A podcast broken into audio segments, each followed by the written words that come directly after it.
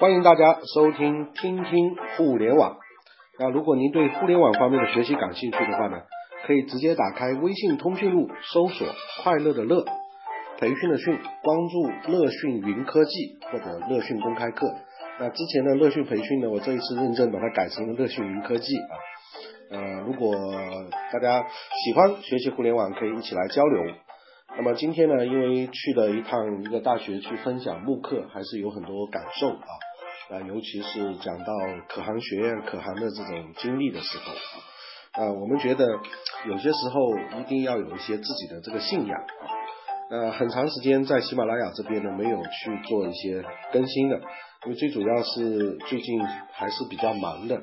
那么还是要跟大家分享啊啊，那今天呢？我是看了我印象笔记里面很早的时候收藏的有一篇中欧商业评论里面讲到的流量思维和场景思维的这个 PK，问大家你到底挺哪一个？那我个人的观点不是挺谁的问题啊，实际上互联网的发展呢，呃，过去的互联网并不代表它没有价值，而是一种重叠的这么一个关系。就好比我们进入到场景时代，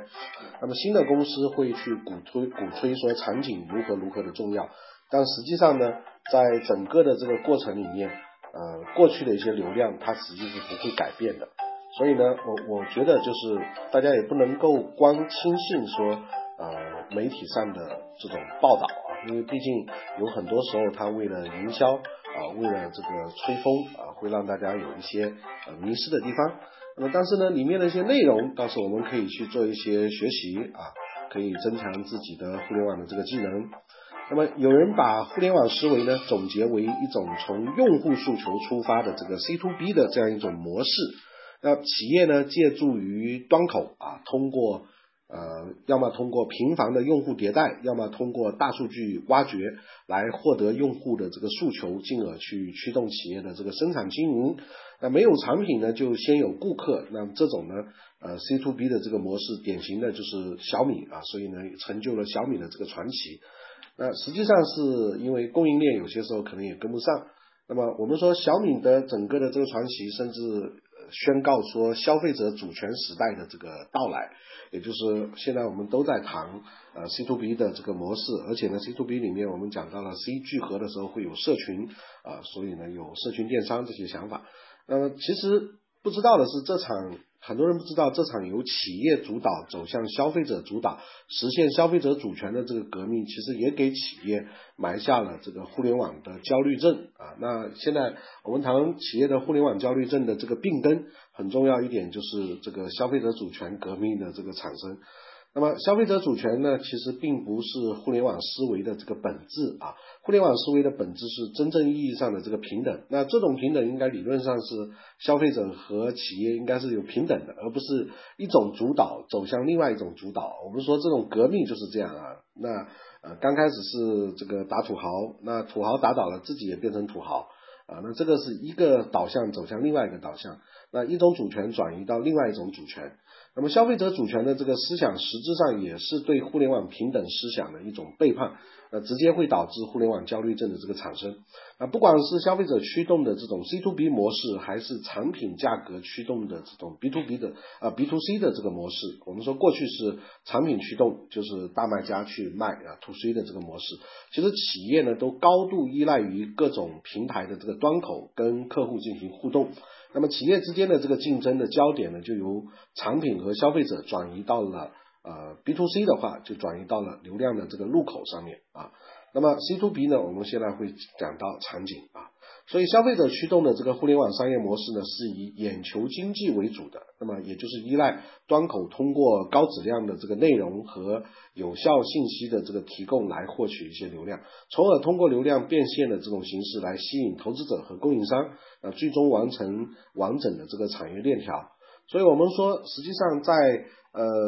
，C to B 的这个电子商务模式里面呢，是以消费者为驱动的；那么 B to C 呢，是以产品价格为驱动的。我们说，中国互联网的三驾马车，第一个就是低价啊，第二个是山寨。那么，所以我们讲到消费者跟消费者之间，通常消费者跟供应商，然后一般是 B to C 的话，是供应商把产品发布到这个电商的平台，然后消费者在。电商的平台上面去购买。那么电商的平台呢，由于毕竟这个豆腐块是有限的，所以呢就会抬高整个的这个流量的这个成本。那么当我们把消费者放在了这个核心地位的时候呢，来驱动整个企业运营体系运转的这个时候，问题就会出现了。什么问题呢？就是企业把关注点聚焦在客户和企业接触的这个平台端上。那么大家想一想。产品生产、设计等等一切活动都要围绕用户表达的这个需求来展开。那么，在过分强调实时追踪消费者变化的这个时候呢，其实就放弃了应对消费者变化的这个主动权。因为呢，任何一个企业面对这么像现在这么个性化和多样化的这种市场需求，其实都会有点力不从心啊，穷于应对。那么，碎片化的这种细分市场带来的最大难题就是盈利非常的困难。那我们经常会探讨现在的挑战，一个是我们的眼球碎片化，第二个是如果我们要聚焦在细分的领域，细分的领域足不够足够大，就是太小了，有可能很难形成量产，又没有这个整个的这个优势在里面。那么简而言之来讲，互联网的这个焦虑呢，起源于企业对于互联网平等思想的这样一种背叛。是企业放任市场主权简单粗暴的从一个极端转移向另外一个极端的这样一种后遗症。那我们从笔者这个思想的角度看来呢，就是本身 C to B 的这样一个模式，如果过分强调消费者主权，其实在互联网的思维里面是不符合互联网平等的这样一个思维的一个想法的。那我们再接下来看看流量思维为什么会终结啊？那像淘宝、京东等等这个互联网平台。呃，平台型的这种企业的辉煌，实际上打造平台型组织成为了很多大型的企业的想法，甚至于我们经常谈平台战略啊，就是以前我也做过，因为后来很忙没把那本书完全读下去了啊。呃，陈维鲁老师跟余作轩的那个平台战略，那尤其是传统企业互联网转型的首选目标啊，就是想把自己打造成一个大型的平台。比如像苏宁啊，比如海尔，甚至万达啊，都开始打造自己的互联网电商平台。那么，互联网争夺的是流量和入口。那么，对于在呃淘宝等电商平台上做生意的这个商家来说呢，客户流量更是直接会决定了整个的这个交易量。这个毫无疑问啊，因为我们说电商的这个标准公式就是流量乘以转化率啊乘以客单价，然后再乘以呃复购率啊，这个整个考核的最重要的四个参数。那么在 PC 互联网的这个时代呢，企业之间的竞争流量是流量的这个竞争。那么淘宝呢，因为聚拢了这个流量，啊，随着在整个的这个互联网最好的这个发展时代里面，呃，成为了一家独大的这个购物的电子商务的这么一个平台。那淘宝聚拢这个流量，就造就了我们国家的第一批的互联网的这个品牌。我们说淘品牌，比如服装行业的韩都衣舍啊、七格格啊，还有像猎博啊、妖精的口袋啊、张三的什么啊，一大堆这种有风格的店。啊，那么中国的早期互联网商业的发展史呢，可谓是也是一部争夺流量的这个战争史啊。那么，二零一一年，二零一一年这个呃，淘宝把这个天猫商城保证金提升的啊，我们说二零一一年马云有三件大事嘛，这个是年初的时候开除了魏哲啊，因为阿里巴巴有诚信的这个问题。啊，那第二个就是到了这个月中啊，月底年底的时候有这个十月围城啊，小卖家的这个暴动，那中间呢还出了一个支付宝的这个呃主权转移的问题啊，那信信任危机的这个问题，所以呢，在二零一一年淘宝中小卖家的这个暴动事件，以及包括二零一二年，很多时候在各种论坛上都在谈啊怎么出逃这样一个一个话题啊，就可以看出在。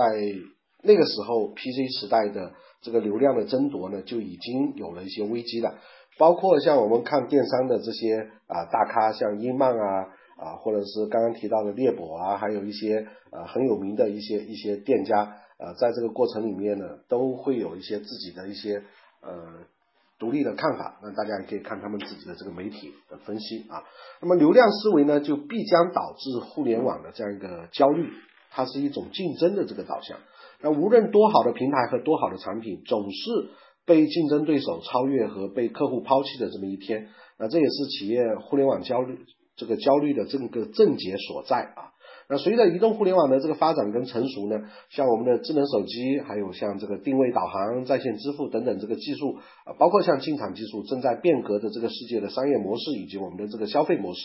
那过去呢，PC 互联网是流量的这个时代，谁掌握了流量，谁就称霸互联网。那现在呢，随着移动互联网是移动社交以及自媒体的这个迅速崛起，那么只要我们有好的这个创意，那流量呢其实不是太大的这个问题，因为现在的端的数量跟以前比也是增加的非常大。那么另外一个呢，其实并不是缺少关注，而是我们本身缺少这个创意，跟缺少有趣、有料、有价值的这个内容。那么以客户为中心的这个场景设计呢，所以现在变成了我们比较重要的一个主流，就是真正的有逼格的场景，或者是能够解决客户痛点的这样一些场景。所以场景思维呢，就为我们治疗互联网的这种原来的流量的这种焦虑症提供了一个新的这个思路。因为似乎在流量这个地方呢，它的竞争方式跟原先啊，不是场景的这个流量方式跟原来的。这个长流量竞争方式入口的方式是有很大的这个差别的，所以现在我们通常会比较推崇说场景设计才是王道。那么场景呢，本来是一个影视的这个用语啊，指的是特定的这个时空里面发生的这个行动啊，或者是因人物关系构成的具体的这个画面，是通过人物行动来表达剧情的一种特定的过程。那其实场景无处不在，只要我们人。啊，人存在就会跟时间和空间发生关系。那时间和空间以及我们的人和事，其实就构成了场景。那么对于消费者而言呢，他们所在的所有的这个消费行为都会发生在特定的这个时空当中，以及特定的人物关系之下。因此呢，某种特定的场景就有可能触发某种消费的行为。那么在各种互联网电商平台，不过是把消费者行为从啊实体的线下转移到了虚拟的线上。那么在线上呢，消费者可以近乎不受限制的将不同的产品进行比较，争取最大的这个价格优势。所以我们说，在 PC 互联网时代呢，实际上啊，互联网的降维攻击是把我们的时空的这个维度降掉。那么在移动互联网这个阶段呢，是把我们的碎片化。这个时间就更加的这个这个使得 O2O O 变得很现实了，因为我们的人本身是在移动的，所以呢，场景成了我们无处不在的一个东西。在 PC 互联网时代，我们还受限于一根网线或者是比较大的这个屏幕啊，或者是 PC 的这样一个硬件，还无法呃碎片化的移动。那么在移动互联网这个时代呢，啊，我们人的这个时间的这个维度的攻击就更厉害了。然而呢，在移动互联网这个时代，所以消费者行为发生了比较大的这个变化。那么就是我们刚刚谈的第一个，消费者的第一个接触点不再是通过 PC 的，以鼠标点击进入网络完成消费呢，也可以说呃，而是通过了现在像这个可以用声音啊、二维码或者是随身携带的这个智能手机、谷歌眼镜啊、可穿戴设备、呃苹果手表等等这种智能硬件，然后就可以很方便的通过具体的生活场景。啊，与消费对象来联系，所以呢，消费者的任何一个生活场景都可能成为了一个购物的场景，跟我们信息获得和互动的一个场景。那这个就是数字虚拟世界和现实世界的高度融合。那消费者的这个消费行为为虚拟世界回归。呃，回归到了这个现实世界。那么毫无疑问的说，移动互联网的这个时代，人们的购物行为也从过去的我们只是比价，通过 PC 来比价格的这个比价导向，变成了这个场景的这个导向。那么在购物场景来看呢，呃，比价导向是我们说淘宝虽然培养了那么多的这个卖家，比价导向的情况之下，它赚钱是非常困难的啊，因为如果都是做低价货的话，是很难赚钱。但是在场景时代呢，因为我们很多时候是由于人在场景下是有情绪的，所以有些时候有些产品在场景的这个电商当中是会有比较大的这个利润的。那么就购物场景来说呢，我们最大的变化就是购物场景更加的这个碎片化了。那么客户的整体化的购物时间也变得越来越少。比如有些时候我们中午很无聊的时候，打开手机淘宝，可能收藏一个宝贝，那等到快下班的时候，可能就下单支付了。那么在空间上面呢，也不需要在特定的环境里面去完成购物的动作。以前我们需要在办公室，或者是需要在自己的书房，那比如在电脑前面跟实体店前面去下单。那么现在我们在等公交、等电梯，或者是在任何一个呃时刻，只要手里有个手机，甚至跟我们线下的场景扫一下广告的二维码，可能就成交了。所以在社交的关系上面，消费者更加注重朋友的这个推荐。啊，以及有时候刷微信的朋友圈看到朋友晒的这个东西，然后有可能因为情绪或者是这个这个跟风的关系就购买了。那么，所以场景思维跟流量思维的区别就在于，场景是从客户的整个的习惯出发，更加贴近客户的这个习惯；那么流量呢，是从生意的角度来出发，企业更加倚重于平台上的资源对于用户的这个吸引力。就好比它是以色啊示人，年长色衰呢就会被人抛弃，怎么能不焦虑呢？所以我们说，呃，传统的这些 PC 的平台在移动互联网的这个阶段里面。也面临着这个焦虑，不光传统企业焦虑，就是传统电商它也会焦虑啊。那么，那么对于大企业来说呢，怎么走出自己的这个地盘呢？那么正是像这个互联网转型的苏宁，像苏宁目前就做两个事情，一个是建立这个电商平台，就是把原先在线下实体店的这个销售搬到了线上，而且线上线下同价啊。第二个呢，就是通过互联网化，把实体店面变成一个社交的场景，增强顾客的这个生活体验。来稳住正在逐步流失的这个线下的顾客流量，但是呢，苏宁的整个互联网转型的道路呢，其实也并不是那么的顺畅啊。其中有一个原因就是，苏宁的关注重点仍然是自己打造的这个线上线下的这个地盘。那么对于移动互联网时代顾客消费的这个随时性，也就是我们说的移动化、碎片化啊，其实却重视的不够。那么在移动场景的这个时代里面呢，消费者的消费时间会变得越来越不特定，也越来越不可测。那么面对这种购物的场景呢，商家必然会走出自己的这个地盘，在碎片化的这个时间里面去找寻空隙，让购物无时不在，最大可能的去激发移动用户的这个购买欲。那这方面呢，阿里巴巴其实呃也一直都在做尝试，甚至有些案例也非常的经典。比如说二零一四年的四月初，阿里巴巴。大概先后联联手了十几家的这个纸媒啊，在报纸上推出了这个淘宝码，就是淘宝的这个码嘛。读者在读报的时候呢，只需要用手机啊，淘宝扫一下二维码，就可以在手机上直接查看购买的这个页面，完成下单、购物和付款等等环节。那这个举措也使报纸成为了整个散布在城市各个社区和家庭的这个移动商店的这么一个柜台。那么占领了消费者随机的这个阅读的这个时间，那苏宁呢也也理论上应该也不应该沉寂于沉迷于只是自己的这个线下线上的这个场景啊平台，要建筑更多的这个移动软件和设备，实现外部环境的各种切入，真正走进消费者这个生活当中，随时随地的满足消费者的这个购物需求。那么从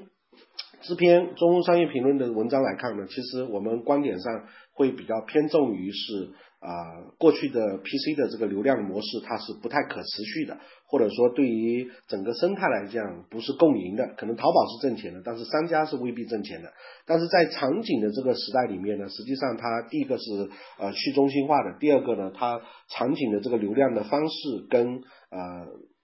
PC 的这种流量方式呢，还是会有很大的这个差异的。那么另外一点呢，就是。当然，场景也会有它的缺点啊，比如场景的话，既然是场景的话呢，有些时候对于中小卖家也，它有可能会有地理位置的这个限制，但对平台可能不会不不太会啊。比如像滴滴打车这样的，其实就是在我们在在在需要用车的这么一个场景上面，它做了一个移动互联网化的这种这种工具。但是有一点非常明确，就是我们要能够去构建场景。那么这一点呢，我会分享出说，实际上在传统的。这个企业当中，呃，我我们现在把企业做一些分类，我们可以把它分成啊，真正的传统的企业，或者是传统比较先进的企业，开始做了一些互联网化的这个尝试的企业，以及纯互联网的企业啊。另外呢，就是一些外围的，比如投资商这些。那么这个过程里面呢，我们会发现，传统的企业并不是一无是处。你比如说啊，酒店行业。啊，那它很可能本身在线下就有非常多的这个门面网点，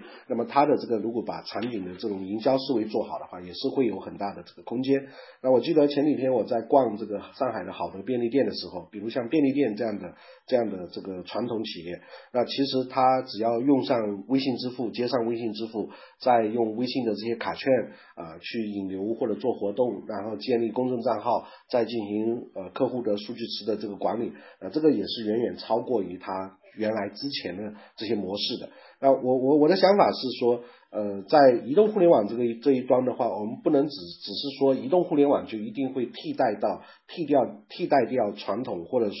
就淹淹淹没掉了 PC 互联网的那些方法。在甚至在营销端的时候，我个人认为一定是全网营销的，因为呃，你比如说百度的竞价，现在你说没用吗？它一定是有用，因为只要它搜索是通过搜索来的，那说明它一样是这个精准的这个流量，它也是可以有价值的啊，它的这个发起的方式是由需求来发起的。而不是用广告这个推的方式的，它是用吸的这个方式的，那它一样会有用，只不过是在性价比上面，我们说客单客户的这个获获取成本上面，由于移动互联网的这个眼球分居的这个效应，会产生一些价格的这个变化。比如说，原先我们可能获取一个成本的成本非常低，但是现在有了移动互联网，因为诸侯割据或者各种平台应运而生的时候，相互之间会有一些成本上的这个测量，大家需要去做一些变化。那么，所以流量思维和 PK 场景思维的时候，我认为不是一种 PK 啊，应该是流量是叠加在场景，应该是叠加在流量之上的，只不过是在 C to B 这一端或者在移动互联网这一端，我们要特别重视场景。啊，我我的观点应该是这样。那么过去的这种流量的这个方式，只要目前你是不亏损的，它是测算下来是有价值的，你为什么不可以不用呢？啊，没有没有理由可以不用啊，而去放弃。那么当然你说，如果从 ROI 的角度上来说，啊，你只有一个团队，你是做流做传统的这个呃平台流量好呢，还是做场景好呢？这个可能需要有一个决策的这个问题，但是。就好比我们做网络营销有十面埋伏的工具，那如果每一样工具每一样工具投入成本都可以测算出来，而且是有效的话，为什么一定只要用一种工具呢？这个其实是一样的这个道理。啊，OK。那今天的这个分享呢，我们就先到这个地方。如果您对互联网方面的学习感兴趣的话，可以直接百度乐讯云课程啊来看我们的视频平台。当然，你也可以直接打开微信通讯录搜索“快乐的乐培训的训”，关注乐讯云科技或者是乐讯公开课。那当然，你也可以在上面跟我们进行一些互动啊。OK，那今天的分享就到这里，谢谢大家，再见。